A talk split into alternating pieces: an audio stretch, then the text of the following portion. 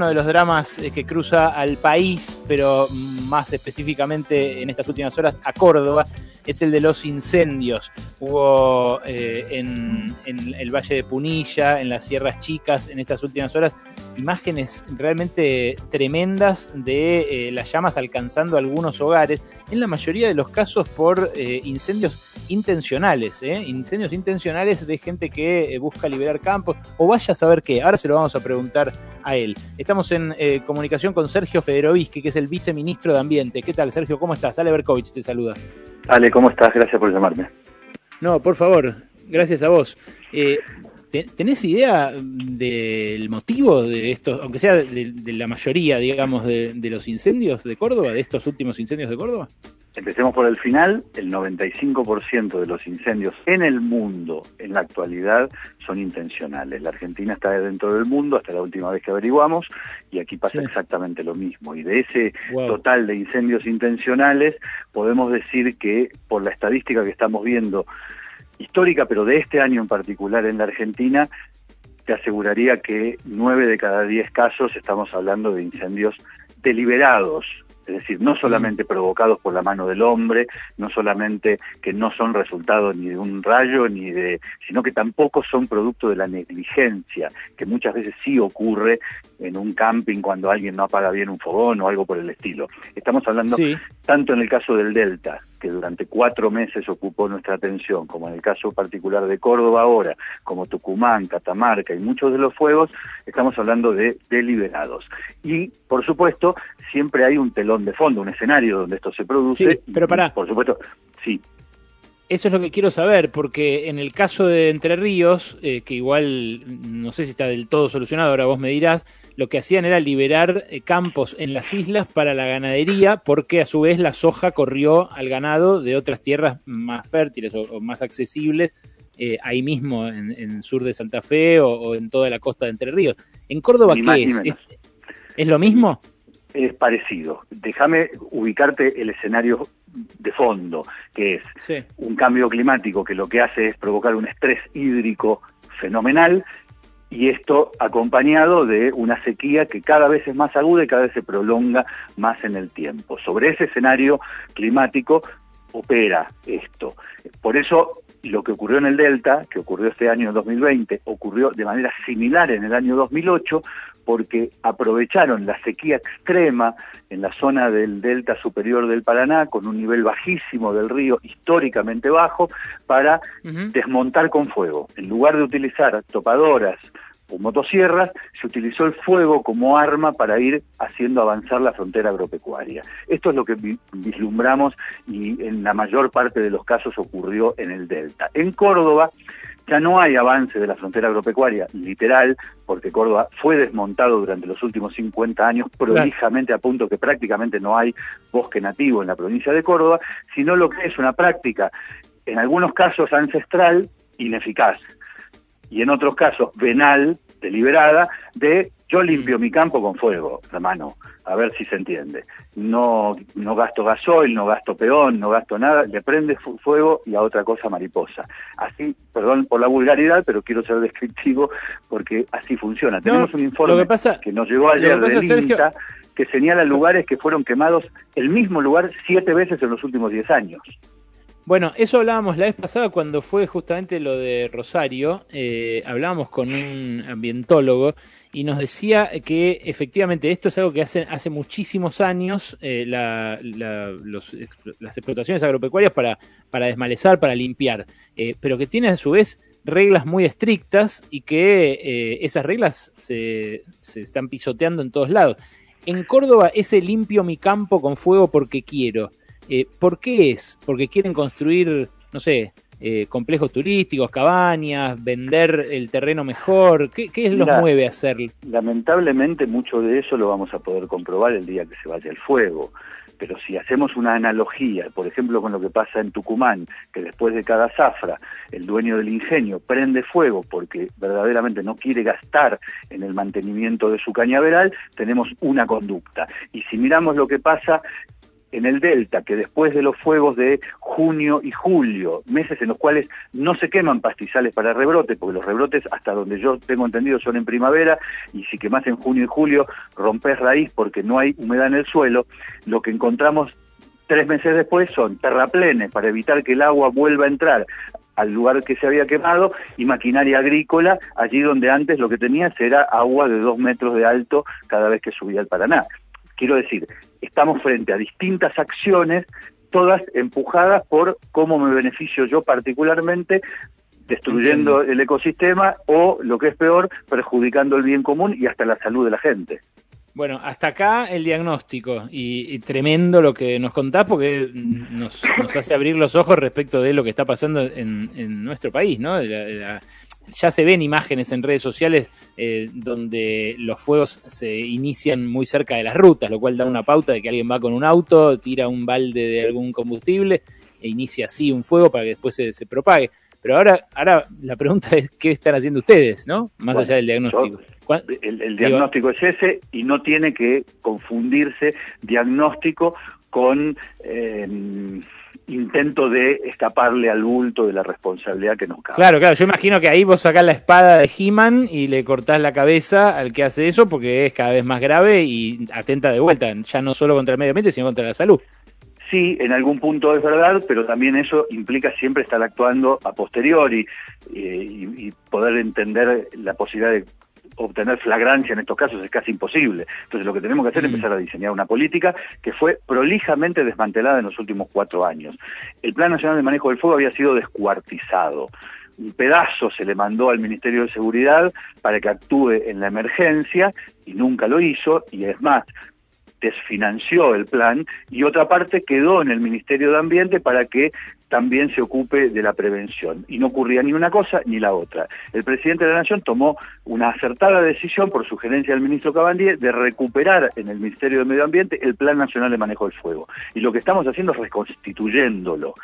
¿Qué significa esto? Tener los medios para atacar el fuego, junto con las provincias, que son las dueñas de los recursos y son las responsables del primer ataque.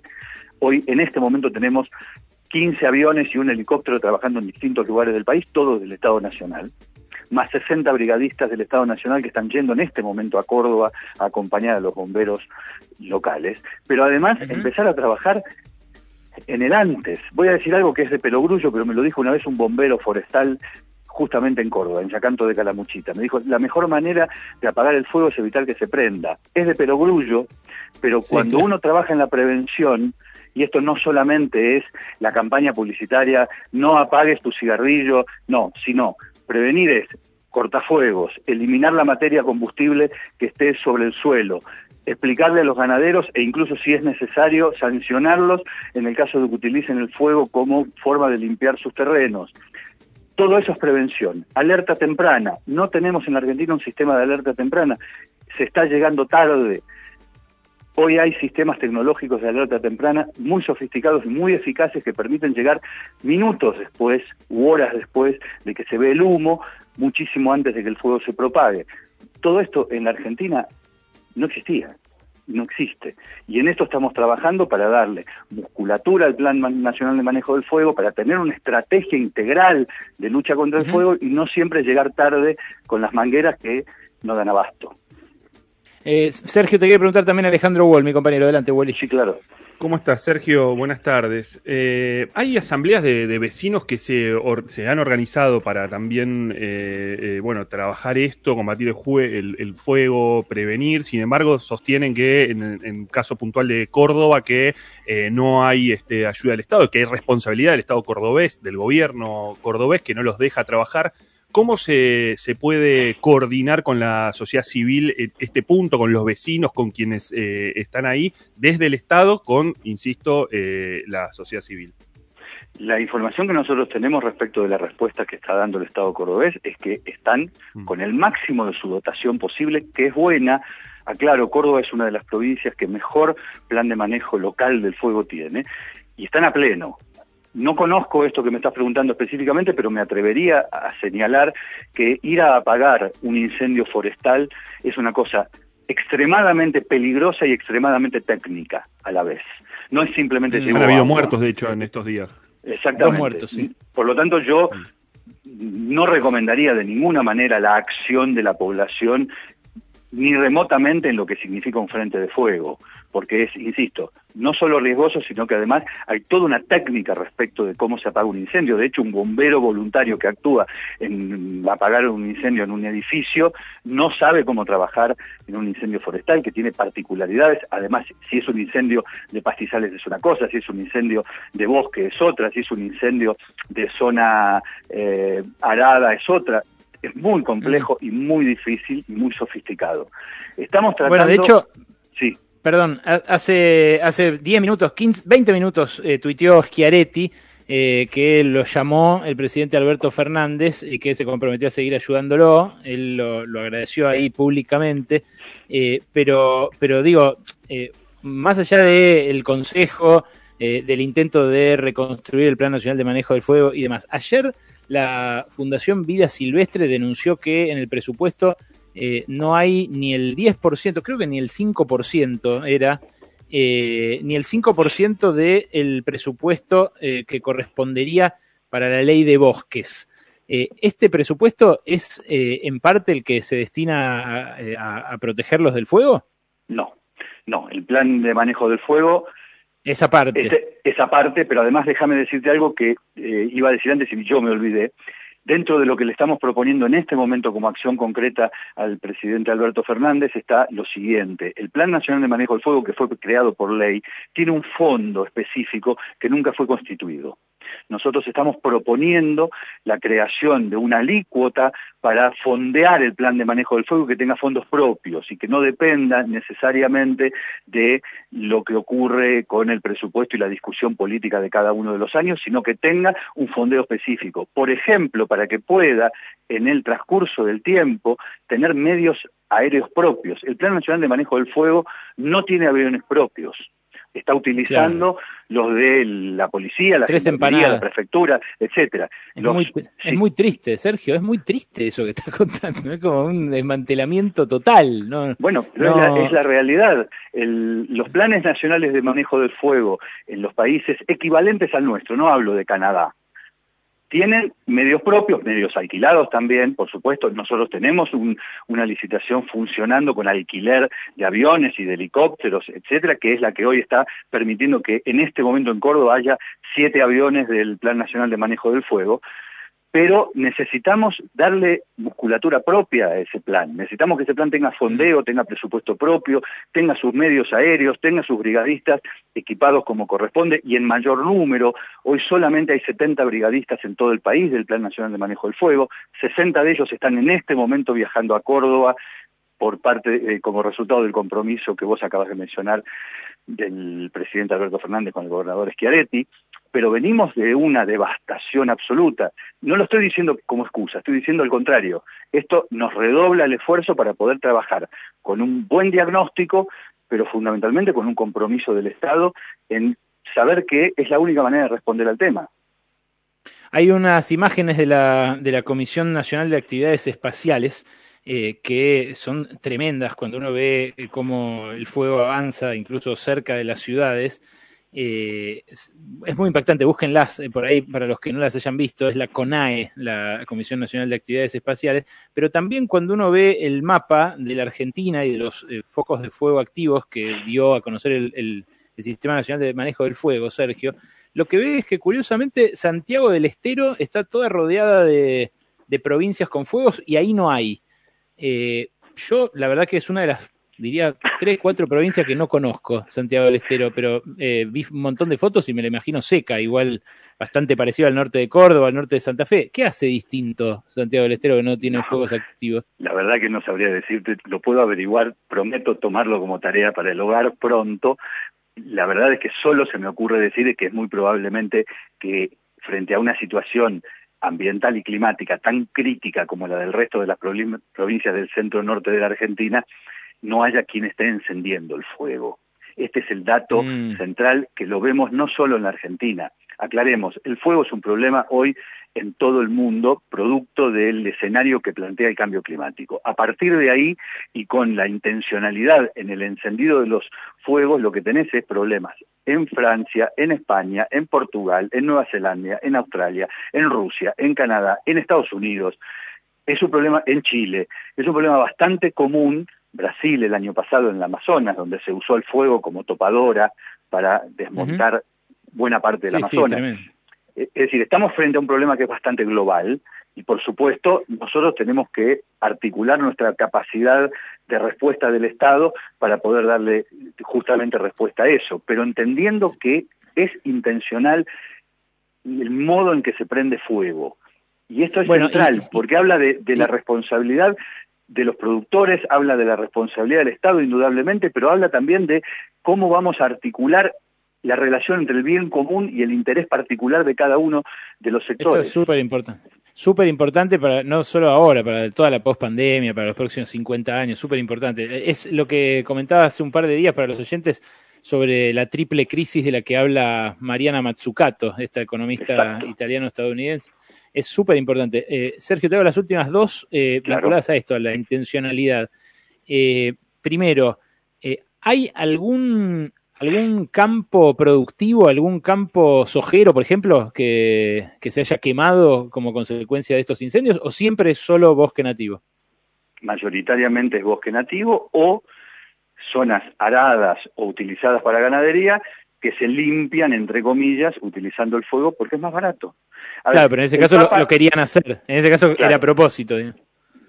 Siempre es intencional, en un caso o en el otro. Yo eh, siempre cito eh, una, una, frase del Papa en la encíclica Laudato Si, que para mí es clarísima en estos casos y, y cuando fueron los incendios del Delta resultó casi iluminadora. No se puede pretender desmontar el desastre ambiental en el cual estamos manteniendo supeditado el bien común al interés particular del mercado. Lo dijo el Papa.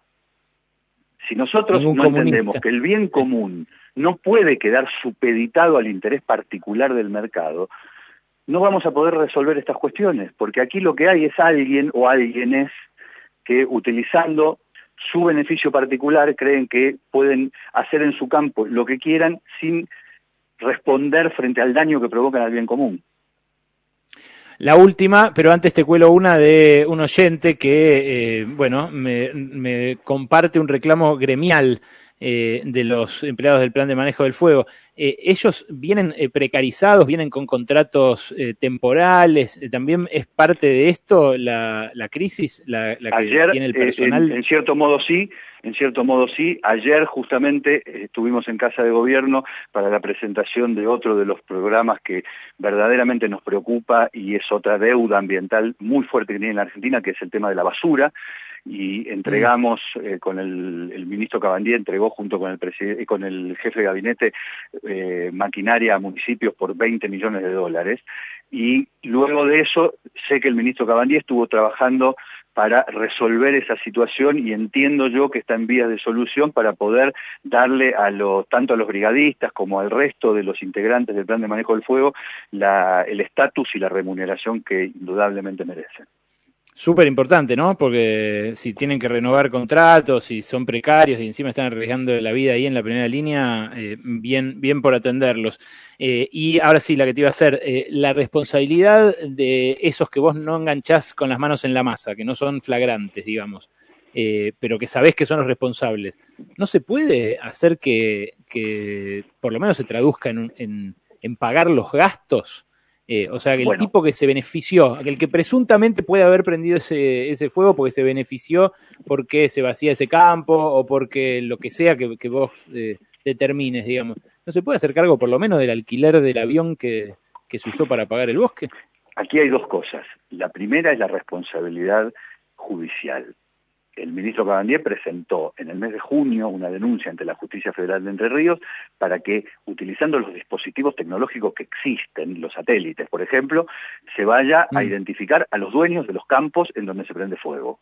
No solamente ir a encontrar el perejil que llevaba la lata de querosén, sino al que motiva esa situación. Bueno, la justicia claramente no hizo absolutamente nada en esa dirección. Pero lo segundo, que sí corresponde al Poder Ejecutivo, y es parte de lo que yo te mencionaba antes, estamos estudiando de dónde accionar para que haya una alícuota de aquellos que se benefician con el fuego destinada a fondear el Plan Nacional de Manejo del Fuego. ¿Se entiende? ¿Cómo sería? Sí, que, pague, pero, pero, Ah, ok, pero una alícuota de qué? De, por ejemplo, de alguna, toda de alguna actividad, de alguna actividad económica que solvente de algún modo, te, doy un ejemplo, los bomberos voluntarios en muchos lugares se solventan, hay fondo de los bomberos voluntarios que maneja el Ministerio de, Seguridad, que por ejemplo es una alícuota de las pólizas contra incendios. Mm, interesante. Bueno, ahí está, ahí se queda entonces... Pensando eh, alguna estrategia de esas características. Bueno, ahí entonces eh, una, una, novedad para los que estaban preguntando por esto, por los responsables, por cómo hacer para que paguen un poquito. Sergio, gracias. ¿eh? No, gracias por llamarme. Un abrazo, Ale. Era Sergio Federovisky, el viceministro de Ambiente de la Nación, sobre un tema que conmueve a toda Córdoba, pero a todo el país.